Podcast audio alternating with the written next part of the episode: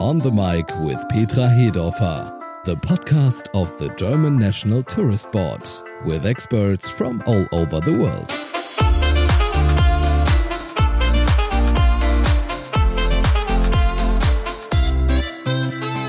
Hello and welcome to On the Mic with Petra Hedorfer, the German National Tourist Board podcast. In this series, you, Petra Hedorfer, as CEO of the GNTB, will again talk to international experts. And as a host, I, Thorsten Schaubrenner, am again supporting you. Thank you, Petra, for joining us today for a new podcast episode. Ja, lieber Thorsten, ich freue mich auch, Sie zu hören und yes, vor allem my friend Thorsten. I'm also pleased to hear from you. And above all, to welcome our guest. That's right. We'll get to that in a moment. Today, we are talking about sustainable tourism. This is an essential topic against climate change and biodiversity loss. We want to explain what has to happen so that the so called Sustainable Development Goals, or SDGs in short, can be implemented in a very concrete way. In other words, so that the Sustainable Development Goals can be achieved. And we will discuss what about the projects implemented so far in the context of the global sustainability goals. And as you mentioned, we again have an expert guest today. I want to welcome Dr. Dirk Glaesser, who is joining us from Madrid. He has been with the World Tourism Organization UNWTO for over 20 years and has been the director of the Sustainable Development in Tourism program for almost 10 years. So I would say a true expert on this panel. Hello, Mr. Glaesser. Hallo aus Madrid. Hello from Madrid. Lieber Dirk, herzlich willkommen. Darf Hello, ich Dirk. auch Dirk I would also like to say welcome to Dirk Glaesser. Dirk and I have known each other for almost two decades. Dirk and I am glad that we are talking about sustainability today. It's a topic that has connected us for a long time. Petra, the term sustainable tourism is not new. It's also been around since the early 1990s as a tourism concept. Since then, there have been repeated global initiatives and recommendations for action to promote sustainable tourism development.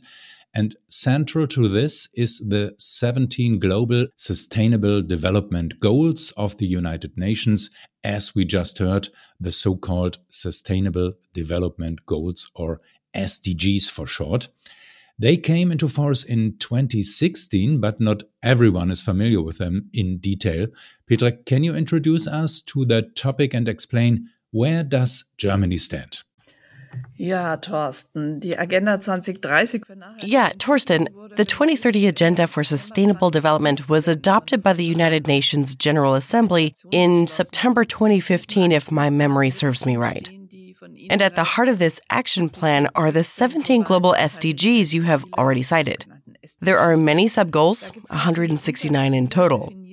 You can think of them as a kind of contract for the future that provides a comprehensive framework for how a sustainable global society can be realized and developed regarding climate protection and the tasks of ensuring that we can continue to live together safely on this beautiful planet in the future. The action goals apply to a total of, Dirk, you can correct me, I think 193 countries. And what's new in the agenda is that it's not just developed countries, but also developing countries participating. And the implementation of global sustainability goals always has economic, environmental, and social measures which are supposed to come into play. It's about fighting poverty for more social justice. Of course, it's about using our resources responsibly and promoting prosperity for all. For Germany, the path to achieving the SDGs is described in the German Sustainability Strategy, which I believe the German government adopted two legislative terms ago. And to also quantitatively index the achievement of the goals, there is an index. In other words, to measure based on evidence how these theoretical variables can now be measured with concrete indicators in the so called SDG index. And Germany ranks sixth in this index. So we have achieved quite a bit that many entrepreneurs have already succeeded in many decades of legislative and social responsibility. Therefore, the index shows us well ranked. Various indices could be cited here, but perhaps to start with, yes, Germany has positioned itself here. Ja, Deutschland hat sich hier positioniert. Good opportunity to include our guest. Dirk Glaesser, you have been observing at the United Nations World Tourism Organization, UNWTO, for more than 20 years. What kind of tourism policies are governments worldwide actually pursuing? Where do they stand? Where do they want to go? Where are they measuring it?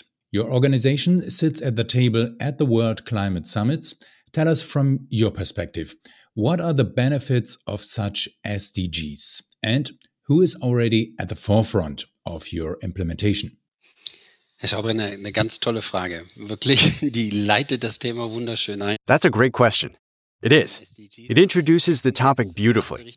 And also, what Petra explained about the SDGs now gives us the first real perspective of where we are now.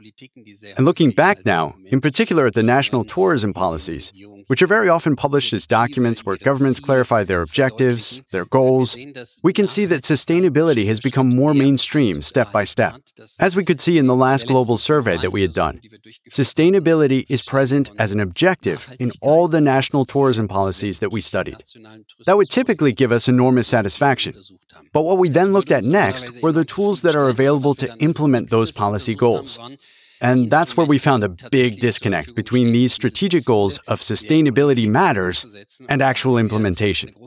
So the available instruments led us to the conclusion in the analysis that there is an enormous implementation gap at the global level, always within the tourism sector, to implement these goals. And what we were also able to determine was to measure them.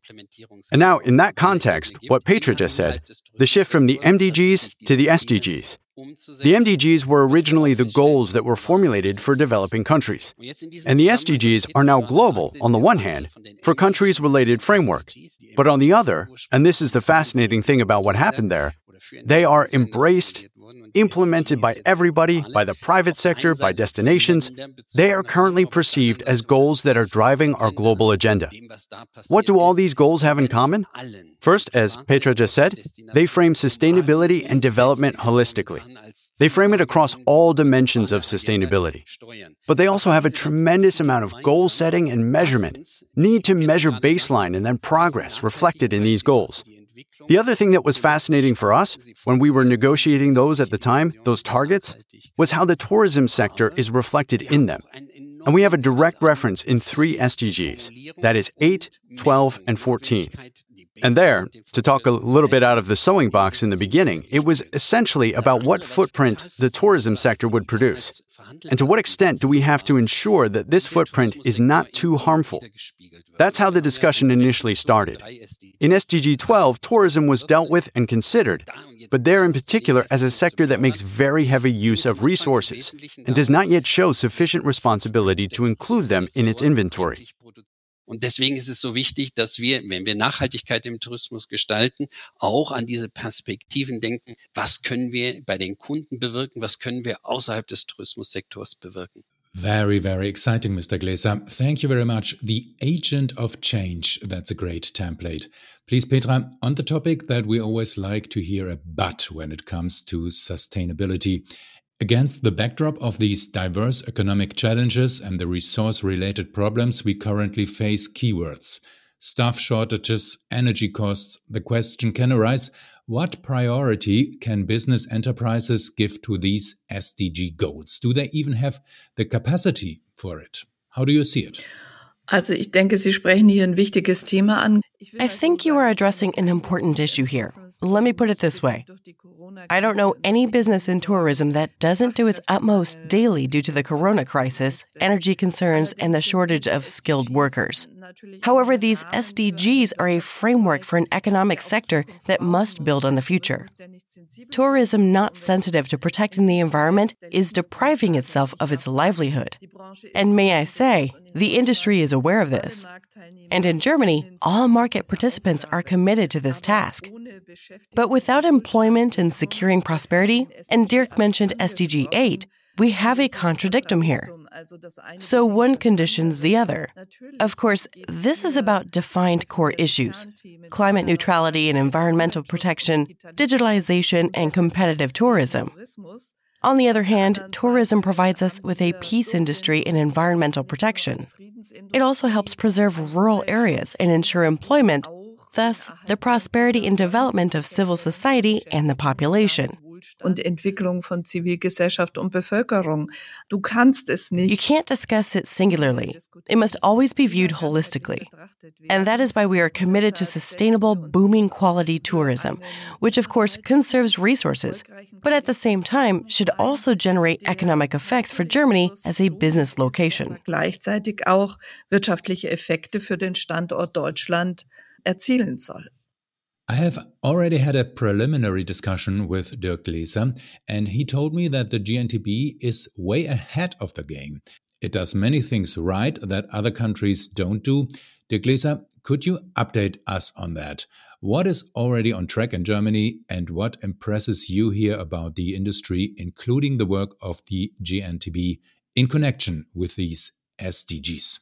Also das ist, da bin ich natürlich ein bisschen voreingenommen, wie Sie hören, bin ich Deutscher. So, of course, I'm a bit biased. As you can hear, I am German. On the other hand, that's also a fair statement that you just quoted. Many German cities are innovative, have worked on sustainability for many years, and are doing exciting pilot projects. At the time, we investigated this directly as UNWTO in Germany. At the time, we were interested in these sustainability initiatives, which are very often cited at an international level. What characteristics did they have that made them so successful? Was für Charakteristika hatten die, dass sie so erfolgreich waren, nicht nur als Projekt, sondern Not only as a project, but in which area they had a catalytic effect afterward. They radiated to others and produced changes beyond this actual project. That was very, very interesting for us. We learned quite a bit about what core properties have to come together. The interest in detail, the resilience of those involved in this project, and are actually on the front line, constantly having new experiences and dealing with resistance. Because not all of this is easy, and you have to be able to present it well in terms of arguments. And you also have to be convinced of it and also admit mistakes. We were able to observe this strength very strongly there. And at the same time, of course, you also have to talk about it. And the GNTB has a significant role to play here. Presenting and marketing this performance in a relevant way is one of the main tasks, as we perceive the GNTB. But this is not just about traditional marketing, but also about an evolution of what you want to achieve through tourism. Nowadays, tourism is no longer globally perceived as an economic sector. However, it is a significant financial sector, but also a sector that leads to the desired encounter in the destinations, so that the traveler welcomes the tourist there and no longer sees the purely economic activity here, but also associates a particular pride with the fact that it comes to these encounters, that one is interested in his region, that one is interested in the products of this region. And that is what we have now been able to observe, which the GNTB picks up in an incredibly authentic way and reflects outwardly. And not just in terms of communication, because here it is essential, Mr. Schaubrenner, that we not only talk about contact, but it also must be lived authentically. And this transformation that you then in the daily practice with the actors in other countries, when you describe a destination, when you market a destination, nowadays you are examined very closely about whether you are authentic, whether you implement what you preach there. authentisch ist, ob man das auch tatsächlich umsetzt, was man da predigt. Quite clear. Dear Petra, you are probably hovering a few meters above the ground right now in the face of these compliments. Dirk, erstmal herzlichen Dank dafür. Ein Dirk, first of all, thank you very much. You are a role model for us. And also, because of the many consultations and groundbreaking recommendations, we are going down this path with many players in Germany and this continent. On the one hand, we have a mandate from the German government to ensure brand communication and awareness. And we have spoken about brand values. We have a high index factor regarding sustainability, environmental protection, water quality, etc. We are a country with accessibility in the legislation. Tourism can convey all of this in its brand communication. Let me put it this way I think this is a three pillar strategy in which we act sustainably. One is that we also want to be a role model for a company with 180 employees and all the members affiliated with our organization. We speak for customers that we have a 360 degree view, that we have been Green Globe certified since 2011.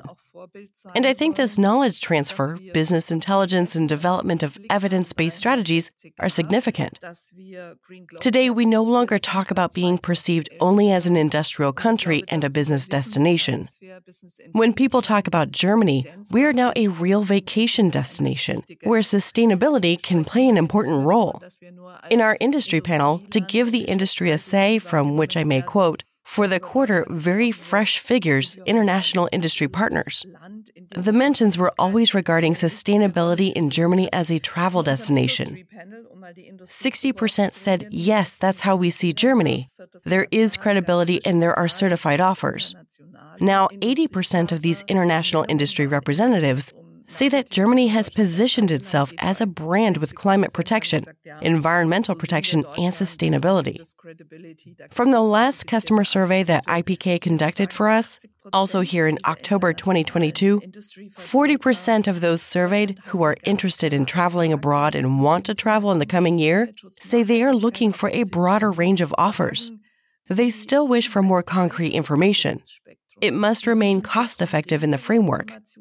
We often encounter the prejudice that sustainable travel is more expensive. Dieses Vorurteil, nachhaltige Reisen sind teurer, dem begegnen wir oft. Many say they could also imagine staying longer, thus also reducing the CO2 footprint. They need this combination of urban and rural offers. Diese Kombination von städtischem und ländlichem Angebot. Yes, impressive figures, I'd say, for how everything has already evolved. Dirk Glaesser spoke of the agent of change in tourism. That's why I'd like to tie in with the figures you just mentioned, dear Petra. When sustainable offers are created, it is also essential that people find out about them. What is the GNTB doing in concrete terms to ensure that people know about this, to spread the word? Ja, es sind globale Marketingkampagnen. Yes, it's global marketing campaigns on all channels social media, out of home, and TV campaigns. So we use all channels and the whole spectrum. And there, the theme Germany Simply Inspiring is presented via various product campaigns. There, it's about national natural landscapes. Embrace German nature this year and next. There, it's about World Heritage, a sustainable theme. Routes to travel over 50 UNESCO World Heritage sites certified offer sustainability. It's about collaboration with carriers. We have powerful campaigns with SBB, Swiss Railways, and Austrian Railways, to name just two, where we specifically say sustainable travel. We, predestined in the center of Europe with 11 neighboring countries, can also address customers here and refer to sustainable arrival and departure options. So there are many approaches in the digital area, in the advertising area, to present ourselves here. We have developed a fantastic new slogan Together We Care. It shows a small pinwheel to support this transformation in Germany, still with a clear message. We care and you're in good hands here, in modern German storytelling, via many influential people, i.e., influencers. So we're out in the target groups. And last point, strategic leverage, also the sinus milieus. We are looking at changing value attitudes of groups with an affinity for travel in 20 countries. What does that mean? So, in which milieus do we want to position German offers, tourist offers, in a more focused and targeted way, even if they are perhaps sustainably oriented in their lifestyle on average? Auch spitzer und gezielter deutsche Angebote, touristische Angebote positionieren. Dirk Glaesser, you are looking at Germany from the outside. You are based in Madrid. You also look professionally at the tourism industry around the world. Are these measures that Petra Hedorfer has just listed getting anywhere in the world? And tell us again, why is it so important to achieve this measurability? It is not enough to say we are sustainable and leave it at that, but also to establish some form of measurability and comparability. Prima, das ist genau die Frage, auf die ich gewartet habe. Great. That's exactly the question I was waiting for. First story. After Petra just talked about how she does this, I just wanted to say a few sentences about this concept of agent of change so that it's clear why this is important, especially in tourism. And there we go back briefly to how we started the SDGs, and the consensus prioritization now of sustainability in all social and economic areas, and that the need to accelerate SDG 12 a little exists, which we've currently identified as it's a little bit behind. That is referred to in English as sustainable consumption and production. And there's a clear commitment in SDG 12. We have to accelerate this and make these behaviors and consumption patterns more sustainable now. How do we do that? By using more resources now. And here, tourism has an exciting answer. And all the things that Petra just said are tools we employ in tourism. All das, was Petra gerade gesagt hat, sind Instrumente, and I wanted to put them now in the context of what tourism can do for the global agenda, if these are the appropriate products that lead to this change in behavior. And that has something to do with it. How does the consumer perceive this tourism product in the first place? How is it perceived? And the tourist in general, Petra, you can confirm for me, likes to be surprised. What we like to do in the tourism sector is to open our eyes. We can also convince, reinforce, and show that it is possible. And here, I am already coming more clearly to what can happen with sustainability than with the customer. Products that demonstrate and convince, that make people want more, and that perpetuate the change allow us to bring about an acceleration. We need good management at the destination, national, and service provider levels.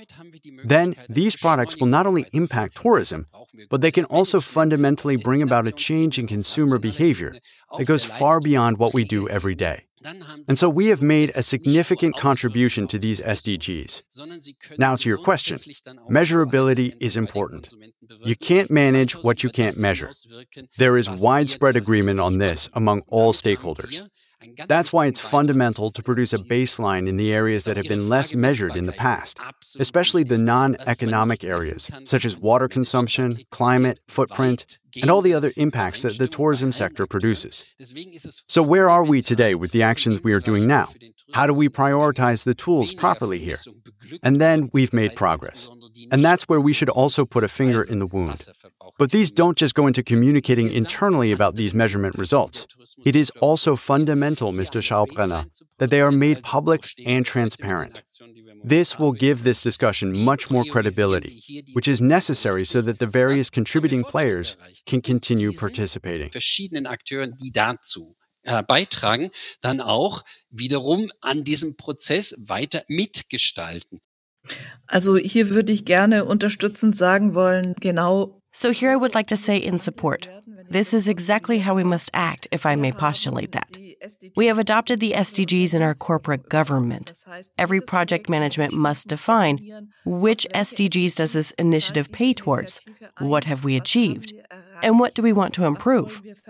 So, in this triad, just last week, we documented our first progress report on sustainability in German tourism by the GNTB and its actions with many partners. It's a journey, there's no beginning or end, but making it visible and measurable in a management information system is essential. Starting in January, we will be building a business intelligence dashboard in which the KPIs on sustainability will be displayed, not only from the customer's perspective, from the perspective of the offer, but also in the competition, in the benchmark benchmark. Im Wettbewerb, im Benchmark. Wir wollen ja auch von anderen lernen. We also want to learn from others. We have much exchange with the Scandinavians and the NTOs. We are very active with the European Travel Commission at the European level. It is one way, and it must have an integrative effect and also, in a certain way, bring people along emotionally and cheerfully on this path. Menschen mitnehmen auf diesem Weg. Petra, I love it when we get as specific as possible here on this podcast. Yeah. Yes. what can German travel destinations, tourism businesses, and players in the tourism industry do in concrete terms to implement these essential SDGs, these sustainable development goals, in their fields of activity and thus ultimately achieve resilient, sustainable, and inclusive tourism? Do you have any examples for us from German tourism? because we have seen that domestic tourism is also incredibly important. Absolut. Ich will vorneweg sagen, Absolutely. Let me start by saying that I believe management needs a clear corporate strategy in which sustainability is defined and its value sharpened. Of course, it also requires a bottom up approach. And in the dialogue between the destination management organizations and the service providers, this can only be done together. I could name many now. Dirk knows some of the model regions. We'll say where Hedorfers spend much time at the weekend. That's the Palatinate Forest, which is less than 60 kilometers away. It's also easy to reach by public transport. The German wine route is located in the Palatinate Forest. That's a great SDG model region, which I think, Dirk, already over 20 years, since 1998, with this Biosphere Reserve Palatinate Forest, with French cross border partners, a nature park of the Northern Vosges forms a biosphere reserve here. And I know businesses that are involved there. These beekeepers, shepherds, hotels, and associations have committed themselves to an agenda as a model region and have developed these SDGs together with experts and citizens. So, this is a great project. You can also read about it, in which many goals are anchored. I am always fascinated when I am in this region. All of this can be tracked very well, and there are also model regions in the Rhineland Palatinate that deal with transportation. A large proportion of CO2 emissions are caused by mobility and traffic. Municipal administrations, transportation companies, and car sharing providers have formed a Rhine Neckar Mobility Pact. How can future mobility offers be developed so that there is a citizens' bus, car sharing parking spaces, and shared cabs? This is now quite concrete in one destination, Germersheim, where they say, We want to make a difference here that the bus doesn't just run every quarter of an hour but it runs on demand. And the awareness among the population, but also for external guests who arrive temporarily, to offer these services here in a very concrete way is, I think, an excellent example. Das finde ich ist ein sehr schönes Beispiel. Yes, I think it's vital that we make it concrete. Otherwise, a discussion like this very quickly ends on a theoretical level. But we also want to give concrete hints here as far as implementation is concerned. We are already coming to the end of our podcast, but of course, I'd like to give Dirk Glaesser the opportunity to make your main appeal to our listeners. What do you take away from this podcast? What would you like to tell our listeners, the decision makers in the tourism industry today from Madrid? Also das erste möchte ich mich ganz herzlich nochmal bedanken, heute hier die Möglichkeit First of all, I would like to thank you very much for allowing me to discuss this with Petra today, to exchange views and to comment on these questions and the relationship between Germany and other countries. I think Germany is on the right track. Germany is being represented well. As Petra said earlier, it is a process in which changes are constantly needed that one works openly with the partners. And I would like to say at the end this sustainability discussion also has a larger purpose. We could observe that in the times of the pandemic.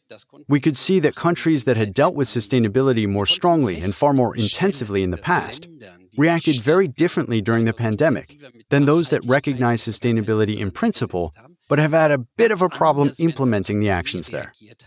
We found that during the pandemic, they were much more flexible in their evidence based approach and prioritized responsible action. That was very interesting for us to establish this link between public health and sustainability. And it goes much more profound when looking at the pandemic's root causes. That is, land loss, loss of biodiversity, and climate change, and the factors contributing to that. In other words, with the pandemic, we see a sector, tourism, extremely affected by the fact that, fundamentally, sustainable action is not yet high enough on the agendas and is not being implemented strongly enough. And the fact that tourism is now focusing very strongly on sustainability is precisely the right way forward, not only to be more sustainable, but also more resilient. And that's why we've recently re embedded at the international level in a relevant UN resolution. This resilience concept is also extremely important to tourism and is now a fundamental strategic goal alongside sustainability. In the future, tourism will play a far more significant role in our societies. And that is why it is essential that we set the right course today for sustainability and resilience for tourism and for the institutions in which this tourism takes place. Für Nachhaltigkeit und Widerstandsfähigkeit für den Tourismus und für die Gesellschaften, in denen dieser Tourismus stattfindet. Ich glaube, neben aller ökonomischen und ökologischer Betrachtungen. I believe that in addition to all the economic and ecological considerations, as we both mentioned earlier, the social aspect of tourism is of inestimable value. The social element that tourism can provide is an invaluable asset. And we are currently experiencing geostrategic conflicts, burgeoning nationalism, and closing borders. I believe that dialogue and exchange, and tourism as a platform for this, can also be a vehicle for us to think about and resolve this openness to the world and the future together in a discussion about values and how we can secure the future to ensure change. That is a fundamental impulse. Dear Dirk Glaesser, first of all, thank you very much for today's exchange. We have many tasks that continue to unite us. Wir haben viele Aufgaben, die uns auch weiterhin verbinden. We look forward to working with UNWTO under your leadership on sustainability themes. The goal certainly has to be, let me summarize that again, to reconcile economic, environmental, and social aspects. It's not just a green momentum, it's a compendium, a broad bouquet. There are many goals, SDGs, by which we measure and shape the future. An denen wir Zukunft messen und gestalten. Yes, an exciting, informative, and essential conversation. We now know how important the SDGs are for tourism, how we measure their implementation, and how the world learns about them. And that it's not just a matter of talking, but also of action, and above all, of doing. In other words, tourism is a genuinely active change agent regarding sustainability. I want to thank our guest in Madrid, Dirk Glaesser, and the head of the GNTB, Petra Hedorfer. That's it today with our German National Tourist Board podcast. Thank you, dear listeners, for listening. And of course, I recommend our other episodes in this series. For example, the importance of the German national parks, for example, for travelers from the Netherlands. After all, we have already discussed this and much more in this podcast series. Of course, we would be incredibly pleased if you subscribed to On the Mic with Petra Hedorfer. You can listen to the GNTB podcast on Spotify, Apple, Google, and wherever there are good podcasts. And of course, on our website www.germany.travel. Happy listening and safe travels. Thank you and goodbye.